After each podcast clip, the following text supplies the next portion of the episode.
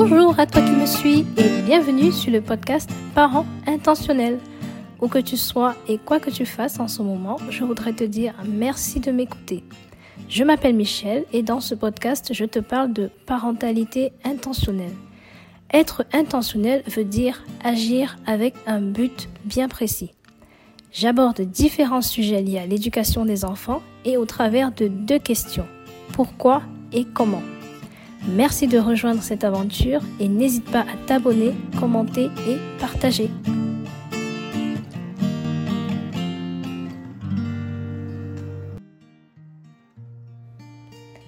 Dans l'épisode précédent, je t'ai parlé de l'importance de dire merci, non seulement pour la construction de l'estime personnelle de ton enfant, mais aussi comme moyen de lui faire comprendre que tu l'aimes. Aujourd'hui, je vais te parler d'autres moyens qui existent et qui te permettront de faire passer ce même message. Ce sont les langages de l'amour. Si tu me connais personnellement, tu sais à quel point ce sujet me passionne. J'en parle à qui veut l'entendre parce qu'ils ont véritablement transformé ma vie de couple. Ils ont été révélés par Gary Chapman, un psychologue et pasteur américain, qui décrit ces langages un peu comme notre langue maternelle en matière d'amour. Ils nous sont transmis ou sont alimentés dès l'enfance, soit parce qu'ils ont été fréquemment utilisés envers nous, ou au contraire parce qu'ils nous ont fait défaut. Quoi qu'il en soit, on grandit avec ces façons d'exprimer ou de recevoir de l'amour et lorsque nous nous mettons en couple, deux scénarios sont possibles. Soit notre conjoint ou notre conjointe a le même langage que nous et dans ce cas, la communication est facile et fluide, Soit, et c'est dans la grande majorité des cas, notre conjoint, notre conjointe ne parle pas le même langage que nous et on se retrouve dans une situation d'incompréhension où on se pose sans arrêt la question de savoir si on est vraiment aimé. Pourtant, chaque membre du couple est convaincu de faire tout ce qu'il faut pour témoigner son amour à l'autre. Pour visualiser la situation, imagine-toi une personne qui dit sans arrêt je t'aime en chinois à une personne qui ne comprend que du français. Elle pourrait le répéter autant de fois qu'elle le souhaite, l'autre ne le comprendrait toujours pas. La solution consiste donc à identifier le langage de son conjoint ou de sa conjointe et d'apprendre à le parler de manière à se faire comprendre. Alors le sujet est très vaste et je t'en ai fait ici un résumé très rapide. Si tu veux en apprendre davantage, je t'invite à te procurer le livre Les langages de l'amour de Gary Chapman. C'est un livre qui s'adresse aux couples, mais à mon avis, tu pourrais l'appliquer à toutes tes relations, même professionnelles. Dans cet épisode, je vais l'adapter à ta relation avec tes enfants. Je vais te lister les cinq différents langages en te donnant des exemples concrets pour que tu puisses l'identifier et les mettre en pratique facilement. Afin que tu suives l'épisode jusqu'au bout, je te lance le défi d'identifier à quel langage appartient le fait de dire merci abordé dans le précédent épisode. Tu verras, c'est très facile. Et parlant de merci, comme d'habitude, je vais remercier une personne qui m'a laissé un commentaire. Il s'agit de Vanik007 qui dit Le message est juste, correct et le message est vraiment bien. Merci Vanik007 d'avoir pris le temps de me laisser ce commentaire. Il n'en faut pas plus pour me faire plaisir.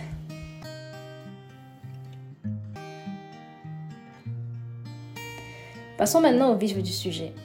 Quels sont les différents langages de l'amour? Le premier langage, c'est le toucher. Il comprend bien évidemment les câlins, c'est-à-dire serrer ton enfant dans les bras, mais aussi lui faire plein de bisous, lui tenir la main, lui faire des chatouilles, Bref, tout ce qui te permet d'être en contact physique avec ton enfant. Petit rappel qui n'est pas négligeable, c'est bien évidemment dans la limite de sa volonté et de son consentement.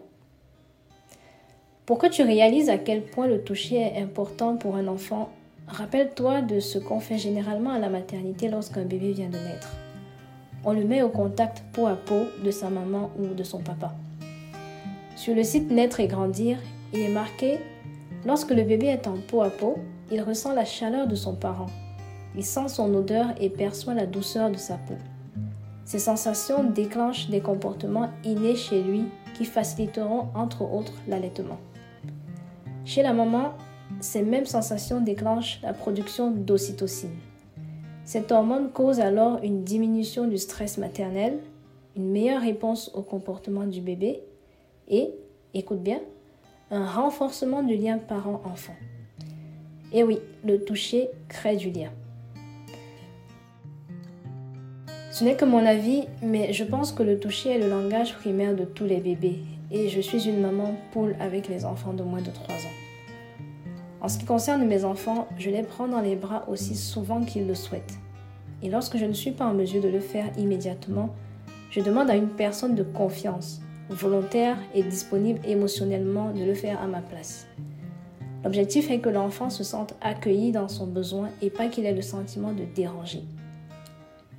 Si je ne trouve vraiment personne, alors je vais voir dans quelle mesure soit remettre le câlin à plus tard, soit m'arrêter ne serait-ce que quelques minutes. Parfois, il n'en faut pas plus.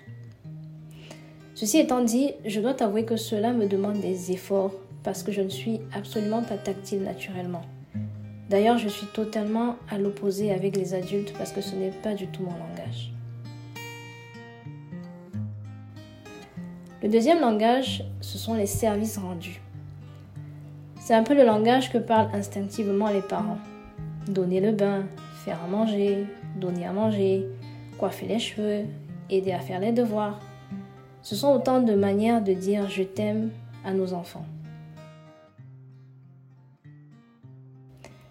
Peut-être que tu ne le vis pas de cette manière, mais plutôt comme des tâches à accomplir. Et si c'est le cas, c'est peut-être parce qu'en retour, tu n'as pas de reconnaissance. Dans la société occidentale, les enfants considèrent le fait que leurs parents prennent soin d'eux comme un dû. Ça fait partie des devoirs des parents. Ils ne prennent donc pas la peine de dire merci, et c'est dommage. Imagine-toi qu'à chaque fois que tu apprêtais ton enfant pour l'école, il te disait Merci maman, merci papa de prendre le temps de t'occuper de moi chaque matin. Ou bien qu'il te dise merci à la fin de chaque repas en te complimentant sincèrement sur tes talents de cuisinier ou de cuisinière. Tu te sentirais alors valorisé et serais certainement boosté pour le faire la fois d'après. Si ce n'est pas encore le cas, rassure-toi et prends ton mal à patience. S'ils ne le font pas tout de suite, dès qu'ils partiront de la maison, ils réaliseront toute l'aide que tu leur apportais. Et c'est souvent lorsqu'ils ont eux-mêmes des enfants qu'ils appellent papa ou maman en larmes pour leur dire combien ils les aiment et combien ils sont reconnaissants pour tout ce qu'ils ont fait. Je l'ai fait, tu l'as peut-être fait toi aussi, donc tu vois de quoi il est question. Je ne t'encourage pas toutefois à te flageller pour tes enfants. Je veux dire par là de te mettre au service par contrainte et pas par amour. Un service vécu dans l'amour est source de joie pour celui qui reçoit et pour celui qui rend le service. Par contre, un service rendu mais vécu comme une contrainte aura l'effet inverse de celui recherché. Il est source de frustration pour celui qui rend le service et il est culpabilisant pour celui qui reçoit le service. Si tu le vis ainsi, comme une contrainte, dans la mesure du possible, il faudrait laisser quelqu'un d'autre faire le travail à ta place. Délègue autant que possible et utilise un autre moyen pour faire comprendre à tes enfants que tu les aimes. Le troisième langage, ce sont les moments de qualité. Je définirais les moments de qualité comme du temps que l'on consacre à son enfant pour être avec son enfant. Ça peut sembler être une répétition, mais ça ne l'est pas.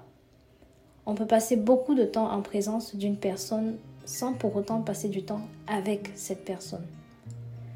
De nos jours, on peut aisément ne faire que se croiser ou faire des rencontres de surface.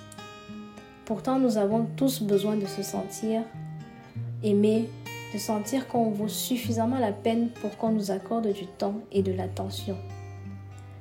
Les moments de qualité sont des moments où nous accordons à l'autre une attention sans partage. Personnellement, c'est mon langage d'amour primaire et je l'ai transmis à ma fille. Elle comme moi aimons passer du temps à faire des choses ensemble. Nous faisons diverses activités et j'en profite pour lui poser des questions et pour l'observer. L'avantage des moments de qualité est qu'ils peuvent démarrer à tout moment. L'activité effectuée en tant que telle n'a pas de grande importance. Tu peux faire du trajet entre l'école et la maison un temps de qualité. Tu peux faire du bain un temps de qualité. Même cuisiner ensemble peut être un temps de qualité. Ce qui compte le plus, c'est la qualité du moment. Et ça vaut le coup d'être dit. Notamment pour les parents qui passent peu de temps avec leurs enfants, c'est un des langages à privilégier. Les moments de qualité permettront de profiter pleinement du peu de temps dont tu disposes avec eux et de faire en sorte que ces moments comptent. Ce sont des moments qui restent dans la mémoire des enfants et marquent positivement leurs âmes. Un enfant qui sait, un parent qui sait maximiser 30 minutes de son temps avec ses enfants peut ainsi avoir plus d'impact dans leur vie qu'un parent qui est tout le temps présent physiquement, mais occupé à autre chose. Le quatrième langage, ce sont les paroles valorisantes. Une parole valorisante peut être un compliment, un encouragement, des félicitations ou toute autre parole qui permette à une personne d'être valorisée, de se sentir important, de se sentir bien, mieux. Une parole valorisante va par exemple être Tu es vraiment doué pour le dessin. Mais pour un enfant, elle ne va pas s'arrêter là. Il va falloir aller dans les détails et dire pourquoi est-ce que tu le penses? Ça peut être en soulignant les formes du dessin, les détails, les couleurs, bref, argumenter. Pourquoi? Parce qu'il ne s'agit pas ici de flatterie. Les adultes peuvent avoir tendance à se faire des faux compliments dans le but de se faire plaisir. Ça ne marche déjà pas pour eux et c'est contre-productif pour un enfant dont les paroles valorisantes sont le langage primaire, parce qu'elles auront l'effet inverse. Un enfant qui décèle de la flatterie ou de l'hypocrisie risque de se demander s'il est si nul qu'il faille lui mentir. Les enfants sont en effet très sensibles à la vérité. Ils ressentent intensément ce que les adultes pensent cacher et il vous faut les petites expressions de nos visages qui confirment ou décrédibilisent nos propos.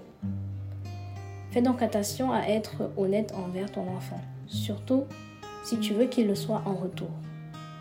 Une parole valorisante doit donc être vraie et factuelle pour avoir tout son sens. Le dernier langage, ce sont les cadeaux. Quand j'étais enfant, mes parents avaient l'habitude, lorsqu'ils sortaient, de nous rapporter des cadeaux, des sucreries, des gâteaux, des biscuits, des vêtements, des jouets. Je pense que c'était leur moyen de nous faire comprendre que même hors de la maison, ils continuaient de penser à nous. Et plus l'absence était longue, plus le cadeau était conséquent. On a donc particulièrement été gâtés sur cet aspect. Les cadeaux sont un langage peut avoir ton enfant. Examine son comportement. Examine-le lorsque tu lui offres une sucette ou un jouet. Et écoute-le. Est-ce qu'il a tendance à te faire remarquer que ses camarades ont reçu tel ou tel cadeau? C'est peut-être un indice à creuser. Dans ce cas, n'hésite pas à lui offrir des petits cadeaux, aussi souvent que tu le peux. Alors attention, lorsque les cadeaux sont le langage d'une personne, la valeur du cadeau en lui-même n'a pas d'importance. D'autant plus que les enfants n'ont pas encore ça dépend des âges, bien évidemment, la notion de la valeur, la notion du montant dépassé. C'est vraiment le symbole.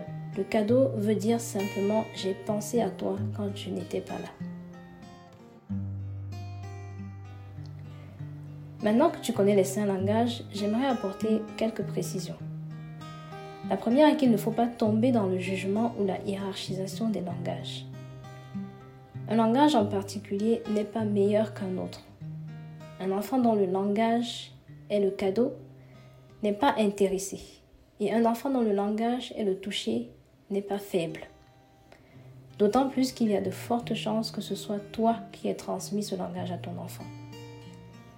Aime ton enfant de la manière qui est la plus parlante pour lui. Ça vous évitera bien des soucis et vous fera gagner beaucoup de temps et d'énergie. La deuxième précision est que la fréquence et la constance sont des éléments clés. Si le langage d'amour de ton enfant, c'est le moment de qualité, au lieu de prévoir un week-end où vous pourrez partir ensemble tous les six mois et simplement le croiser le reste du temps, passe plutôt 15 minutes par jour à pratiquer son activité favorite avec lui. C'est comme prendre soin d'une plante. Si tu lui donnes à boire tous les jours, elle aura juste ce dont elle a besoin au bon moment. Par contre, si tu attends qu'elle soit complètement desséchée, tu auras beau lui verser des litres d'eau, ce sera soit trop tard, soit de trop. Et même s'il arrivait qu'elle survive à la noyade et absorbe une quantité d'eau, elle sera déjà trop sèche. La troisième précision est qu'il n'y a, en général plus d'un langage et en fonction des périodes, ton enfant peut être plus demandeur d'un langage en particulier et pas d'un autre.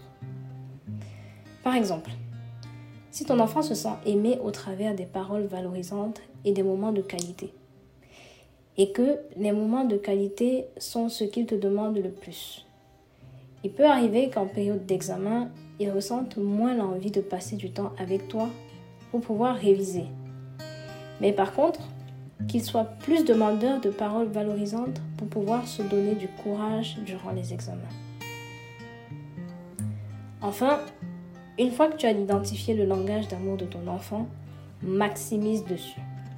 Surtout si tu n'as pas l'occasion de passer beaucoup de temps avec lui, pour des raisons professionnelles ou autres, ou bien parce que ton enfant est adolescent et qu'il préfère avoir son intimité. Connaître le langage ou les langages de ton enfant te fera alors valoriser le temps que tu as parce que tu parleras avec précision et ton enfant sera rempli d'amour et donc de confiance en lui. Alors, maintenant, est-ce que tu as trouvé à quel langage appartient le fait de dire merci? Je suis certaine que oui. C'est donc la fin de cet épisode. Si tu as aimé ou appris quelque chose, je t'invite à donner des étoiles à ce podcast sur l'application que tu utilises, mais aussi à commenter et à le partager autour de toi à d'autres parents, d'autres papas, d'autres mamans à qui ça pourrait être utile. Merci d'avance. À bientôt pour le prochain épisode.